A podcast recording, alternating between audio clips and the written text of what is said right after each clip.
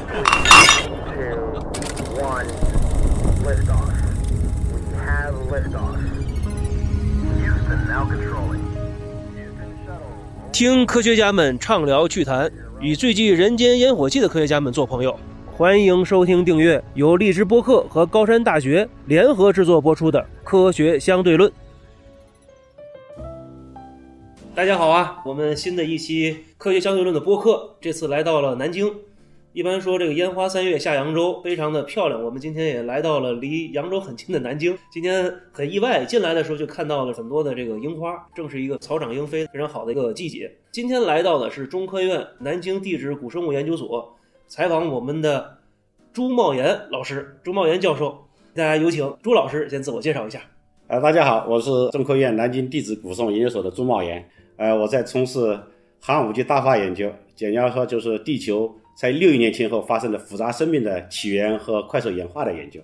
这其实也是我非常感兴趣的一个方向，因为涉及到生命的一个爆发和演化。今天我来了以后呢，和这个朱老师聊了一会儿，我就感觉到朱老师精力充沛，声如洪钟，而且肯定是因为一直在野外考古的原因，步伐也非常的快。我相信咱们这期一定是头脑风暴一样，肯定是一个非常有意思的一期节目。我跟您对话也是非常有趣的。实际上我的声音大可能是天生的吧，也也也确实是不是搞地质的后天培养的，但不敢说。长兴地质学院学的地质，哦，所以我很爱我们这一行嘛。是是，我估计可能有关系，在野外不大声说话也不行啊，音量不够，大家听不见。有点半个东北人了，实际上我是安徽人。是安徽人是吧？嗯啊，那咱们今天的主题呢，我觉得先从这个寒武纪大爆发开始，因为我觉得我们的听众朋友们可能也非常的感兴趣寒武纪。寒武纪这个地质构造的年代，我觉得最近也挺火的，因为大家就是一直都抱着一个这个很大的疑问，或者是我们用它来也曾经挑战达尔文的这个理论，为什么那个时代会有这个生物的大爆发？所以我想您要不然先开场给我们大致介绍一下这个寒武纪的背景，然后咱们再开始更深入聊一下。可能现在大家如果在网上搜索寒武纪的词，很多有时候大家用来作为一种 logo 或者一种创新的一种名词。比如我们国家最近创新的一种芯片，就是寒武纪公司啊。寒武纪实际上从地球历史来讲，也确实是一个创新的时代。大概在五亿多年前的地球上，大家所熟知的这样一些，包括我们人类在一起的这种动物，就能动、要吃东西这样一些生命呢，就在这时候出现的。在这之前呢，基本上就看不到这样一些生物。所以在达尔文当时研究写物种起源的时候，这本影响人类这样一个这个一个思想的一个著作发表以后呢，他当时就想，寒武纪的这种啊动物的出现这么快速，上是他没法解释的。所以有时我们一直就把它在演化生物学界把它叫做达尔文的困惑。嗯哼，那么这从科学、从演化的角度，如果不去回答这个问题呢，那可能就会进入宗教的思想。那么这是我们必须回答的问题，也是吸引人的一个科学命题。寒武纪大概是在六到七亿年之前，五点四亿年之后的事儿。五点四亿年之后的事情。对，OK，那么也就是说，您看，其实这也确实是个有意思的问题，因为我们知道地球的历史大概是四十五亿年，对。然后有生命是在什么三十亿年左右。现在来看，地球大概起源于大概四十五点六亿年，没有多久时间。按照现在已有的证据来话，就很快生命就起源了。OK，因为我们现在地球上发现最古老的岩石记录啊，嗯是四十亿年左右。那么大概在三十八亿年前后的这个岩石人就已经发现了有机分子的证据啊，是生命活动的分子证据，我们就把它叫做化学化石。但是呢，一直从那时候开始，一直到寒武纪时间，我们肉眼看到的这种复杂生命几乎就很难看到。所以寒武纪之前有人过去叫隐身咒，就看不到生命的这个时间段哦，是。这么来的。寒武纪之后叫显叫显身咒，哦 OK，明白是这么个概念。哦，那我明白了。哦，这个名字倒起得好，而且非常的明确，让大家一听就能明白。刚才您这么说的话，我也能感觉到，就是实际上咱们最早去找这个生命，也是从岩石开始的。这就为什么咱们是地质和古生物所。嗯，嗯，就是我们找到四十亿年历史的古代的岩石，那我们从它的这个痕迹当中，能不能找到一些生命的痕迹？其实也侧面的证实了我们的生命是从什么时候开始的。对，因为地球生命起源实际上是一个永恒的问题，嗯因为我们讲就是说生命嘛，嗯来自于哪里，就是我们又从哪里去，这是我们人类从求知欲的角度来说，始终是在问自己的人啊，嗯包括从小孩出生就问妈妈，妈妈我从哪来的，嗯对不对？我活着有什么意义？我将来怎么样啊？那么生命起源实际上是整个科学界来说，把老百姓都关心的。嗯哼那么有两种起源，一种是说生命是不是从外星球起源呢？或者那你要生命要起源于地球，那我们要从地球上找证据。是那么地球能够追踪的记录大概四十亿年，就要从四十多亿年前的记录上去找有没有证据。目前现在有一些不太非常可靠的证据已经提出来，我们地球上还有一个四十四亿年左右的一些叫锆石一种矿物，它非常稳定。它当时是地球在早期还是一个从容状态，后来变成冷了以后，表面是地壳，下面是地幔和地核，那时候就已经变冷了以后，一种结晶的一种矿物，非常稳定，可以定年。这矿物里面它有一些包裹体，这个包裹体里面它保留了当时那个时候的海洋啊或者这个时候大气的一些成分。那么成分呢，现在整个仪器分析以后出来，它里面有有机物，跟生命相关的有机物在那就出现了。所以有人说可能机物是什么？氨基就是酸什么的吗？是我们叫碳同位素，哦，OK，就是碳呢大概就是一个元素它要有不同的同位素，是它那个碳十二和十三的比就来可以比值。嗯哼生命吸收一个原子的时候，由于消耗能量的问题，嗯哼它一般的倾向于用氢的同位素，对肌肉有碳分子。对，把生命出现以后呢，消耗这个作为代谢作用的时候呢，利用这个二氧化碳嗯进行代用的时候，它会就把碳十二就进入到生命体里面。然后呢，你这个里面发现证据就是说，同位素就测出来以后啊，它偏离于自然界是偏负的，，明白了，就是碳十二少，它要多在生呃有机质里面更多了，都明白了哦。对那么就是生命活动了。OK，它在起作用了。啊那么这是一种证据，那么就说明地球也许在起源不久，生命可能在地球上就起源了。纵观目前的证据啊，嗯那不管说是四十四亿年还是三十八亿年，嗯，反正基本上地球很早很早的时候，生命就已经有了。但是也有另外一种理论啊，就是说实际上生命是被均匀的抛洒在像蒲公英一样这种种子一样抛洒在全宇宙的，因为我们在一些小行星上其实也发现了一些氨基酸的一些基本分子。包括现在最近咱们火星很热，去年的这个美国发的毅力号和咱们发的天问一号都要到火星去，在火星上如果也能发现生命的遗迹的话，侧面的说明了其实生命在整个宇宙当中并不是说非常的偶然。你要从这个角度说，那还不算是生命，嗯。就是说你刚才讲生命起源需要一些有机的分子，对，有机分子从小分子到大分子，嗯，但是这些东西还不能叫生命。也是，所以呢，就比如说那个氨气啊啊，或者是二氧化碳，这种是生命需要最基本的东西。对，或者氮气啊这些东西。但是你要真正要形成生命，是要比如 DNA、RNA 形成以后，它要形成一个细胞膜，独立于自然界，然后进行能量交换交换，嗯嗯，这才叫真生命，我们叫卢卡。是，那么这个时候的生命呢？刚才之前的讲说 RNA 世界或者那种大分子世界呢，可能在宇宙的其他星球上、宇宙尘埃里面，可能都会有，但是不是能够达到生命级别，就细胞以后这样级别的这种过程，现在还没有可靠的证据。刚才您提到的卢卡这个词，是不是这个 the last unique common ancestor？对，哦，就是最终的可能。最早的祖先嘛，原啊这这原原来最早祖先的，对对对对。哦，OK，那我知道了。那么我们就紧接着问题来了：如果从四十亿年前就有了初始的这个生命形态，那么直到了五点五亿年前，中间有这么长的一个时间，三十几亿年，我们都没有。没有多细胞复杂生命。是的，是的。对那这个它的发生，从我的感觉啊，本身生命体在一个演化的过程中，肯定存在着一种内部的势能，到某种的一个关键点。另外，是不是也是环境啊等等各方面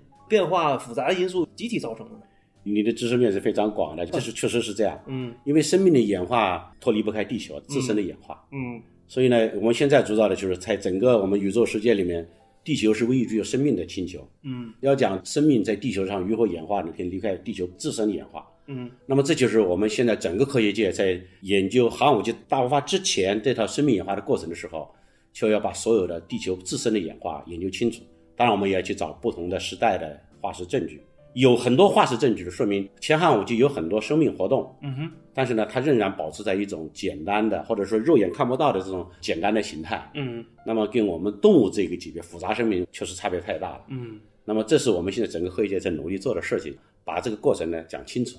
那现在有什么进展吗？或者我们现在最普遍的理论，为什么盘古纪会有这么大爆发呢？有一些进展，包括我们自己科技组，包括全世界做相关的人有些进展。那么相对于呃二十年前或者三十年前，我们进展还是蛮大的。嗯因为大家知道我们在云南澄江发现了澄江生物群，嗯其实那时候都发现了有两米多长的这种食肉动物，然后甚至有原始的鱼了这样的原始脊椎动物化石，那是寒武纪的。哦，脊椎动物在寒武纪已经有了。原始脊椎动物对呀，它很快。嗯当时很多人新闻讲的说，这比达尔文的时候更加复杂，对，把这个疑问扩大了，是，必须要去回答，不然呢，人家所以很多宗教理论用这个来攻击科学。嗯所以这些年呢就努力去寻找，就是说寒武纪之前的嗯哼，这样一些复杂生命有没有动物出现。实际上，在二三十年来，寒武纪的前寒武纪的末期啊，就是说寒武纪之前，如果寒武纪是五点四的，我们在六亿年前后的时候，到五亿四年前，还是发现了一些我们肉眼可观的一些复杂的一些生命，有 OK，有一些原始的动物的祖先，包括我们中国三峡，嗯哼。包括我们贵州的瓮安，都有一些这样的证据。嗯全世界其他各地也有一些证据，这是在前汉文的末期。然后再往前追的时候，一些复杂的多细胞生命，有的个体也偏大一些，嗯哼也陆续在全球各个地方发现。所以呢，演化的这些路径啊，还是能够追踪的，嗯哼，只是这个快速的变化过程，确实在六亿年前后加速了。也就是说，其实并不是说百分之百都是在寒武纪这个特定的这一个年代突然爆发的，它之前其实已经有过了，有一个准备，有叫一个这个根，对，就是，有一个预热期，我把它称为叫做这个隐形的一个爆发，嗯然后呢，当然到寒武纪大爆发，而且分成几个阶段。，OK，所以我现在把它叫做四个阶段。四个阶段就是说有一个序幕，有一个我们叫伊迪卡拉纪，这个是一个寒武纪之前的一个时代，它那些生命看起来像动物，但它又不像动物的一些复杂生命。伊迪卡拉澳澳大利亚那个。澳大利亚哦对。OK，嗯。它看起来个体很大，有的可能达到半米或一米这样的个体，然后它分解，看起来抽象很复杂，像海洋里面的一些水母啊，一些蠕虫这样的一些生命都有。但是现在呢，尽管我们还没有找到跟真正的动物相关的一些证据，比如说消化器官呐、眼睛啊，或者运动器官呐、肠道啊，但是呢，它确实相比于之前的这个生命复杂的多。嗯哼，所以它是一个现在很多证据表明它跟动物是近亲的，有一部分是多细胞的，所以呢，应该是我们的原始动物的一个祖先类型，是动物起源的一个重要的阶段，然后才进入寒武纪大爆发。很有意思的一个话题。那么到了寒武纪的时候，比如说，你看我们经常大家可能对古生物了解最多的就是恐龙，可能是在白垩纪啊、侏罗纪那个年代，对吧？这个是一个很典型的一些生物。我们知道恐龙啊，飞的、人跑的、霸王龙啊什么的这些。那么在这个寒武纪时代，有没有一些典型性的一些生物呢？我们现在明确的知道它的一些生活习性的，或者是它的大小啊，或者是怎么样的？有刚才我就提到了奇虾，对奇虾就是一种奇怪的虾子，简单的是吧？哈，啊，它现在达到两米多啊，实际上就是寒武纪恐龙啊，两米多霸王啊，是水中霸王，它是吃肉的，啊牙齿像一个圆盘一样的，能够吃肉，还有一个巨大的前爪子，它能够抓果实，OK，而且它现在多样性非常的多。嗯那个时候我们显然知道它的生态系统已经非常复杂了。嗯哼，然后，比如寒武纪最典型的，在大文那个时代，长期以来都叫三叶虫的时代。三叶虫是他们寒武纪这个标志性生物，嗯哼，因为三叶虫是有矿化的骨骼，对，它容易保存为化石是。是，但实际上，你要在因为没有矿化的这些生物还是非常的多，比如说奇虾这一类的。嗯哼，现在看来，寒武纪的面貌当然跟我们后来看到有差别，嗯生物在演化，在不停的灭绝。但那个时候，至少所有的食物链呐、各种环境下的这个，不管是游泳的啊，就要到沉积物内部觅食这种啊，各种各样的运动方式的这种生物，都都存在。所以呢，那时候还是蛮有意思。要搞一个动画给大家回到寒武纪时代的话，那仍然跟我们现代浅海里面的那种生物的生态系统上是没有多大区别。我们有这样的定性和定量的研究。当时大气环境也差不多，包括气温什么的，就是咱们现在人类如果真能穿越回去的话，能活。啊、大气的氧可能达不到这么高，但是海洋的含氧量足够了。嗯就是说刚才讲的那种啊，大型的这种捕食生物，它的运动代谢的氧气含量是足够了的。嗯而且大气含量至少是达到了现在大气氧的百分之五十以上。现在有不同的算法，嗯哼，但是就是说已经是至少是超过百分之五十以上。如果我们又往地形往高原上走的话，大气细胞以后氧气像人类仍然能生成，OK，所以回到寒武纪，像我们人类这样复杂生命应该是可以生成的。所以我们从把寒武纪大发开始，从我个人角度说，那我们把它现代地球生命系统就已经建立起来。嗯如果我们把地球分成几个阶段，寒武纪就进入一个现代地球的阶段了，嗯就是与现代地球区别不是很大。嗯尽管我们陆地上可能跟现在是不一样，因为陆地上的植物或者陆地生态系统还没有建立起来，嗯哼，但海洋生态系统基本上跟现代海洋已经建立完整差不多的系统了。还是说海洋真的是生命的摇篮。摇篮，嗯。那也就是说，其实含氧量不高的话，很有可能也是因为地面上的，比如说植物什么的，还不是说非常的繁盛。这是个很重要的原因，你讲的非常的对，嗯，因为植物光合作用嘛，对啊，就是说它把二氧化碳吸进去以后，它就可以释放氧气。嗯嗯。那么现在如果植被大量发展以后，这个可能到了三亿四亿年前前后的时候，嗯哼植位就开始大发展。嗯哼，那到三亿多年前的时候，大量的森林就出现了。对。地质历史上有个时代叫做石炭纪，就成煤的时代。哦，对了，明白了。呃，那个时代的时候，大量大量的煤，现在我们人类正在充分的利用这种，因为它把二氧化碳吸收来以后，它形成了有机体植物，嗯然后呢，它又腐烂埋在沉积物里成了碳，因为它产生的这种氧气就在大气中快速的增加，嗯哼，所以那时候按照现在很多搞地球化人的算法，就是一种定量计算法，那时候大气氧含量比现在还要高。我们现在大气氧是百分之二十一到二十二，对，那么那时候可能有人达到百分之二十四到二十六左右了。甚至会更高。对，是不是曾经有一定年代能达到百分之五十？有没有这个？五十好像没有这样的计算，达到五十，那五十可能就要从这样，那会就自燃了，那哎森林可能就烧起来了。是是是，但是那个生物都很大型，前提条件就石炭纪样就很大，石炭纪那时候森林太茂的时候，那个青顶可以达到一米以上的这种森林。哇塞，那些爬虫，比如说我们现在的这种多节虫，在森林里面可以好几米，有化石记录的，超过人以上两三米以长的这种多节的那种啊爬虫是都存在的。那因为它氧气足够它大型的这种生命活动，嗯哼。还是蛮有意思的事情。是，肯定是蛮有意思。那么在寒武纪的这个生命大爆发的这个过程，现在看来是整个全球的一个各地点同时发生的这种大爆发，还是说我们在某一地点，然后发生爆发之后，再去慢慢的延展到全球的范围？我们的研究的时间精度啊，相对我们研究现代地球的这个变化，就是天或者时间来算的话，我们精度没那么高。对，也是。我们现在研究的地质历史的精度大概就是寒武纪时代，我们是按照几十万年上百万年来计。啊，所以呢，要从一般的从几十万年的这个角度来说呢，呃，我们这个级别实验角度说，我们在全球是同时的，而且整个大范的过程呢，整个高峰期也就几千万年之间的，嗯从一个没有复杂生命的一个世界变成一个复杂生命繁盛的一个世界，嗯哼。这个还是非常的快，而且全球各个地方类似的这个时间段的地质记录都积累了这一段历史。所以现在我们的工作也不仅是做中国，或者是说像全球各地科学家都在做，嗯哼，包括我们自己后地走也拓展到西伯利亚呀、蒙古啊，到北非啊，嗯，那边做研究，想把我们自己要回答的问题做出来，是需要这样的研究。对嗯，。但是当时好像我们现在要去什么中国啊，或者澳大利亚、北非啊去做这研究，但是当时这个大陆应该不在它现在这个地方，是吧？倒是漂移的嘛。对，那完全不一样。嗯。海陆不停的在变迁，大洋打开了，然后又封闭了，大陆之间呢割开了以后又碰撞，形成造山运动，嗯哼，包括青藏高原就是印度板块向我们欧亚板块俯冲的一个结果。对，这样子呢，闭闭合合就是碰撞、又分和裂发生了很多次，甚至地球上发了几次叫超大陆。地球表面上所有的大陆啊，拼合在一起叫超大陆。哦超大陆啊，那么这个过程中，实际上寒武大发就是之前有一个超大陆，我们叫罗蒂尼亚超大陆。超大陆之后形成以后，它裂解以后呢，可能带着气温的变化，地球变成一个冰河时期，地球整个连赤道地区海洋都被冰冻住了。嗯那么这个之后呢，历史记录表明，复杂生命就在这之后就加速演化了。所以呢，刚才讲地球这个到底生命演化跟这些地球本身的演化有没有关系呢？现在这就是我们想努力回答的这些问题。等一下，刚才您说是咱们地球被冻住之后，反而又加速了生物的演化。对啊，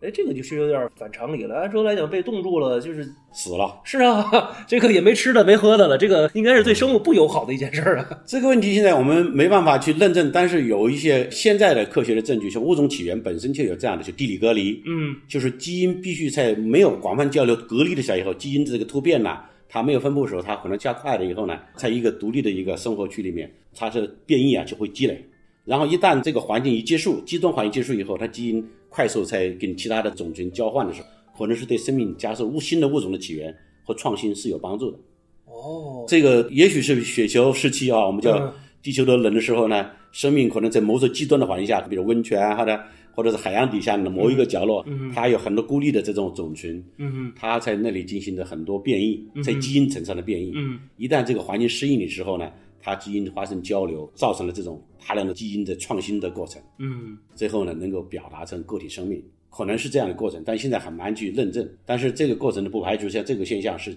对变异啊和创新是有帮助的。一旦这个恶劣环境一结束以后，可能是这是一个重要的原因之一。哦，这是很有意思的一件事情，这个我也是第一次听。那么也就是说，实际上生命还是蛮顽强的啊，就是在这种隔离的条件下的话，可能更加在基因突变的一个角度来讲的话，可能更加给了它一些合适的环境对，啊，产生这些。越环境恶劣，它也许它要基因发生变化。基因一旦突变，就是可能不一定是有定向的，对它不知道哪一天它就这个东西适应了，对它就得到了表达，对可能就创新了。对所以极端的环境不一定对这个生命演化是一种对个体也可能很打击残酷，但是对整个群体这个生命进化的过程，可能是一种创新。是，但是对个体可能就不太好，可能活得不舒服呗，是吧你？像地球历史上经过多次大灭绝，是后来大灭绝以后又出现新的一种一些类型，嗯跟这刚才讲的过程是类似的。嗯灾难过后，一套新的生态系统、生命的形式就出现了，一条新的生物群啊，或者是那个就就不一样了。我正好带着这个问题啊，跟您聊一下。就是实际上，您看咱们有寒武纪，对吧？后来有什么滞留纪啊、二叠、三叠，什么石炭纪啊等等，这个泥盆纪啊这些过来，我们也知道，地球上我们不仅有寒武纪的生命大爆发，最主要的还有五次大灭绝。一次一次的，但是每次灭绝呢之后又产生一个新的一个物种的一个呃生态系统生态系统啊，直接演化到咱们今天这个状态，对对，是吧？所以说这个地球也是一个生生不息，它本身就是一个活的，一直在这个生长。前两天呢，我不正好看那个詹姆斯卡梅隆的这个《阿凡达》，嗯因为它毕竟是一个十一年前的电影，而且这么有名，现在又重新的把它三 D 了，我又重新去温习了一下。嗯呃，十一年前的时候，那时候看的时候可能不带这么多的一些科学的观念去看它的生命是怎么样子的，对吧？只是看哦，好打，好厉害，是吧？想象力很丰富。但是我这次看的时候呢，我就发现它里边所有的生物既有这种恐龙年代的，像什么翼龙啊，飞来飞去的。昆虫啊，像您说的，可能还有这种寒武纪的昆虫长了，海洋生物长了好大，各种各样稀奇古怪的对，各种各样稀奇古怪的。最主要的还有人类，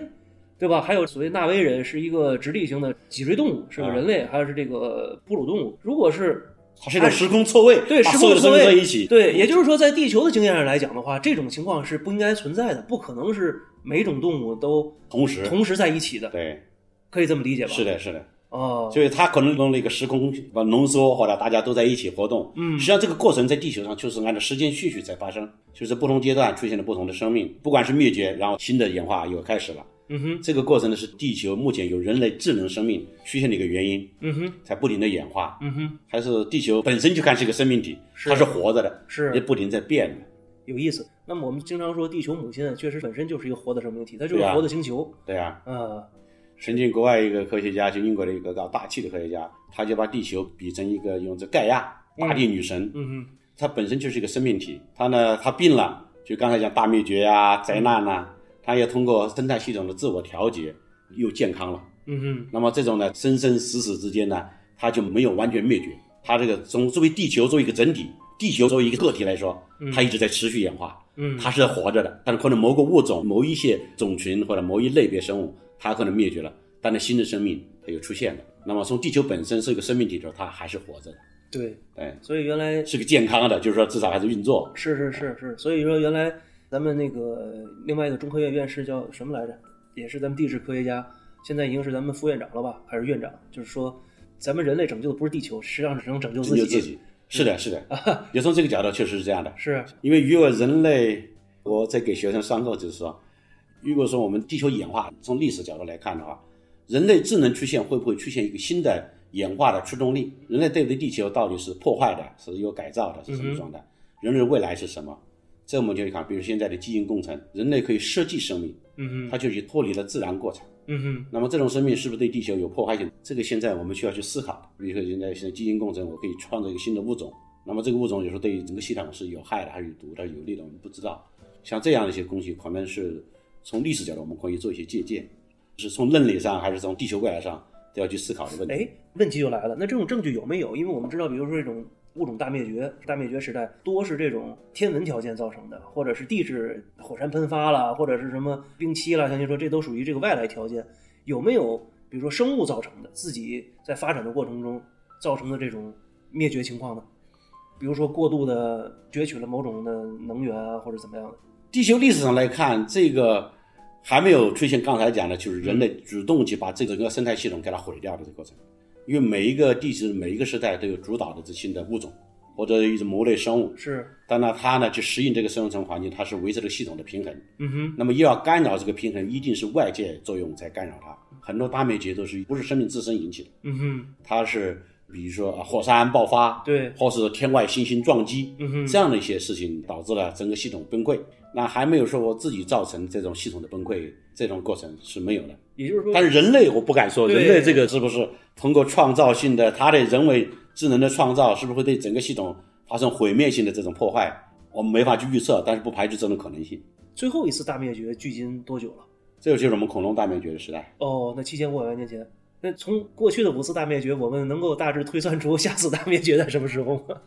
有人说我们现在地球在发生第六次大灭绝，嗯，就是因为人类的出现。人类出现，它刚才讲的人为智能是一方面，实际上那种东西，有人说有点呃耸人听闻了。就现在国外有这样书叫《第六次大灭绝》，因为大家有这样的统计，我具体数据我不是很清楚哈。近这个几千万年来，地球的大型这个动物已经灭绝率高达百分之五十到六十以上了。很多人呢，它这个灭绝相对现在这个时间的几千万年的时间内，这个灭绝率是非常的高啊。就跟那个大灭绝时代差不多嘛，以哦百分之八十都没所以人。说这是大灭绝，还而且这样地球面临灭绝的物种还是非常的多，所以继续保护这些物种的生存，可能是我们人类继续的要做的事情，不然我们系统没法维持平衡。比如说，而且整个人类的系统破坏，不仅仅从这刚才讲的一些大型的这个脊椎动物的灭绝，实际上我们还改造了地球。比如说现在农耕就是我们人类这个耕种农业，现在地球上的这些植被啊，实际上呢占了超过百分之四十，我不知道具体是不是都是人工的繁殖的林啊，哦，或者是农业作物。热带雨林、原始森林的面积基本上占的比例越来越小了。是这个是本身实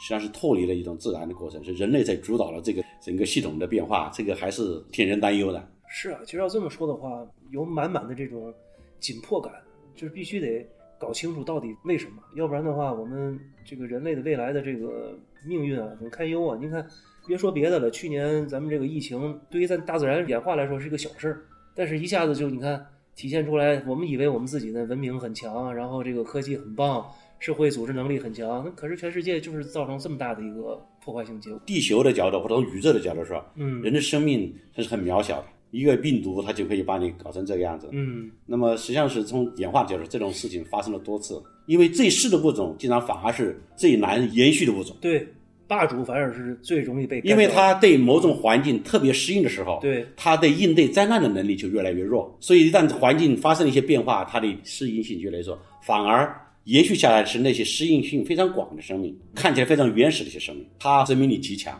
所以这是我们现在很多科学问题在延续，比如说外星性生命，延续这种地球各种极端环境下的生命，最冷的地方，那种最干的地方，盐度最高的地方，就是说最热的地方，比如说地底下几千米是不是有还有生命的生存？这种生命可能对生命的进化可能是很有意思的一个事情。所以呢，光从人类自己的角度考虑，我们这个不容易乐观。是从我们做企业来讲的话，也经常思考这个问题。当你企业在一个领域做大了之后啊，你自己内部再怎么创新，或者是在做什么事情，其实都是防守。但是这些小的公司，它做什么事情都是进攻。嗯嗯嗯，刚您说这个霸主和这个最适应的环境一样的，它已经很强大了。这个时候，我为了改变任何事情，其实都是防守，都是在给我自己打补丁，对对对，对吧？那个很小的那些，实际上他做什么都是创新，都是在进攻。对啊，嗯，他就是为了生存，他去在你这个最强大的控制下，我也有生存策略。对，他这种策略可能不是那种最容易的，他反而选择的是可能最难的策略，反而在灾难来临的时候，他这个策略就发挥作用了。嗯，做企业也许我不知道能不能有借鉴啊，还是蛮有意思。是，我觉得很有借鉴的。因为危机中能看到机会，是我们前两天也经常聊过一个问题，就是有些大企业在一个行业都已经是数一数二的了，它其实现在在改变自己的时候很难，但是呢，又迫于外边的科学发展的这些技术的一些压力，必须要做一些改变。这个时候呢，它可以不改，不改的话，实际上就是你改了，实际上你也不要认为你自己创新了，实际上只是防守，因为那些小公司的速度太快了，对马上就把这个他做什么都是进攻，你做什么其实都是防守，对对，一旦条件成熟，他一下就爆发了。对呀、我们就大爆发就是这样的。是啊，你说大爆发不是说一天两天了，它还是从基因层次它是有储备的。对啊、一旦外界条件一旦适应的时候，它就会想象不出来的速度对，出现爆发。所以说任何一个爆发其实都不是从零开始，都是从 N 多的积累之后，对，也是说，我们寒武纪的爆发那个到五点五亿年的时候，实际上我们之前积累了三十亿年对了。，然后而且各种条件刚好能够碰得上，嗯所以就才有机会。嗯，某一个单一因素可能决定不了这个过程，这个过程是一个复杂的系统过程。都是 N 多因素，不知道什么时候碰上了。但是从某种角度说，这个过程呢有某种必然性，就是因为地球本身从早期地球到现在地球，它从地幔、地核这个到地表这个物质的过程啊，尽管大陆和海洋在不停的这个转换，有这种规律，一个每个星球它有自己的寿命，嗯，太阳系啊，太阳系的寿命，对，所以这种角度说，从宏观很长时间来看呢，这个过程呢会发生，但是只是说你看哪一个具体时间点上，嗯。就是说你这个很难。像很多星球，如果它地球一直在运动、在活动，有的星球跟地球也差不多，也在宜居带上，但是它没有生命，或者是至少它没有活着，对。至少目前看来还没有找到明显的生命的迹象，对，就是这个原因。哎，对，这又是一个很好的一个话题。那个周老师，您看，比如说火星也在宜居带上，对吧？然后呢，我们现在最重要的一个这个科学探索方向就是要探索火星，看看有没有生命之前起源，对吧？那么我们看地球的历史，虽然说经历了很多次大灭绝，但是它还一直是活着，一直是繁盛的，是吧？这个反正死了活了，死了活了，就这样。可是火星呢，现在看来就是，也许它曾经有过一段繁盛时期，然后某种情况，OK，天地大灾难没了，直到今天就什么都没有了。从我们地球的这个一些地质历史上来看的话，是不是也能够有一些借鉴？我们为什么地球是活的，或者火星就是死的？这个就是我们很难回答这个问题啊，这就是我们现在地球科学家现在会努力回答的。地球这个发动机我们一直在工作，我其他的星球发动机不工作了。主要就是地核是吧？对对对，地核就是说这个星球就死了，就是没有活动，但是不敢说完全死掉。现在也包括就是呃木卫二，嗯有时候底下可能有人说这个冰层下面可能还是有活动，有发展的放弃作用，但是需要我们将来人类去探索。火星是一样的，火星至少我们目前最近美国的那个探测器叫什么毅力号？毅力号上去以后，你看它那个照片，它落的那个点。被认为是个河口三角洲。按照我们研究地球的历史上来看的话，它那地方就有流水的痕迹，嗯没错没错。所以说它要找去。如果前不久它有水的话，我们可以也许在那个在地球没有死的时候，它在水完不蒸发蒸发之前，嗯可能是有生命的。它把选择那个点上，它要走一段时间去采些样品，也许能找到以前火星还没有死的之前，可能有没有生命活动的迹象。那么这种工作是要值得去探索的。如果人类将来真的遇到灾难的时候，我们对火星了解的更多，也许可以移居地球上，因为在目前至少。火星的基地上还是有冰川的，对，是有冰川作用，对有水的。是那冰就是水嘛，这样的事情实际上是对人类至少是有这种愿望，是就有这种想法去探索外行星，看看你有没有能够适类人类生存，可以移居万亿星球，或者不适合人类生存的时候，是不是可以找到另外一个逃难的地方？嗯，那从另外一个角度，我们也可以去追踪生命起源本身的事情。那如果那个时候有生命或者没有时间，它演化，它的演化过程是不是跟地球的演化过程有类似的过程啊？如果它活了四十亿年，如果它活了三十八亿年，那么三十八年它有同样生命演化，嗯它演化是不是相似的？嗯哼这些都是基本的科学问题。如果我们把地球的生命演化早期历史跟火星这样的一些生命进行对比，那么我们可能能回答很多我们原来没法解决或者没法回答的问题。对对，到时候您可能再过二十年可以成为这个火星地质和古生物研究专家。美国 NASA 有很多科学家，就是首席顾问就是古生物学家和地质学家。嗯，我们现在美国的同行做研究的时候，他很多项目是 NASA 支持的，因为他很多任务他是通过我们地质学家和古生物学家提供的。我到那里干什么呀？对我选什么点啊？我要采什么样品啊？对我要看什么图像啊？对，所以这个是降落选址嘛。对它对对对对对。因为现在目前他美国 NASA 也是原来我们熟悉的一个沉积学家，嗯做沉积岩的。嗯沉积岩就知道，就是记录的当时的这个各种信息比较可靠的信息都可以去分析的，他们就可以设计这样的技术路线，然后包括的设备、什么级设备去做，嗯而且可以借鉴我们地球过去那种研究的沉积岩里下留下来的这些知识，去分析那个星球上的这些相应的东西。这是我们科技者最近有一个年轻人也在想发展这个方向，嗯叫新兴生物学嘛。啊呃最近我们国家那个嫦娥五号不带了样品回来了吗？，对，我们是不是想办法也月弄点月样品回来弄弄啊，啊来看看是吧？现在有国家天文台呢。对啊对啊对啊对啊在，在果绿军老对长对对对长园站长镇长就是我们叫天文台站长站长啊，叫长进那边，对对这个非常珍贵。对，但是呢，月球现在看来不是很有，因为月球三十九亿年差不多就已经死掉了，它就是看不到有活动的东西了。是，所以我们表面上全都是岩浆岩，嗯但是呢，它土壤里有没有这种微生物生长，我们不知道哈。嗯，或者是他接受的太空的信息，嗯。这项目如果我们有一些跟生命活动相关的一些信息，包括是矿物的或者地球化学的或者形态的一些信息，可以帮助分析火星或者月球的样品，这样的工作会我觉得非常有意义，我觉得非常有意义，因为您看这个月球离的地球这么近，但它呢整个的一个环境实际上是完全暴露在这个宇宙当中的，接收到什么东西或者是保存什么东西，肯定是跟地球截然不同的。而且大部分的行星都有自己的小卫星，其实都可以作为一个研究的一个切入点。而火星有三个卫星的，是啊，对我们开玩笑说，就是当然也是确实是如此，在火星上能看到三个月亮，不同的。对呀、现在木卫二、土卫二研究的是最多的，对很多了解，因为很多那飞行器到那边上去探测，包括有有甲烷的啊、甲烷气体，这些气体的产生，很多人认为是跟生命有关的。对，哦，但不排除也有无机的这种关系哈。是但总之呢，这样一些线索给我们提供了很多这个美好的愿望嘛，就为下一步探索提供了很多希望。嗯所以呢，这些 mission 这些任务呢会不停的改进。嗯，那么我们也许将来随着科学技术的发展，对于外太空的了解会越来越多。对，但是所有这一切应该离不开地球本身所研究的一些知识的储备。没错，没有这个知识储备，我们所有的探索是应该是没有根的。对。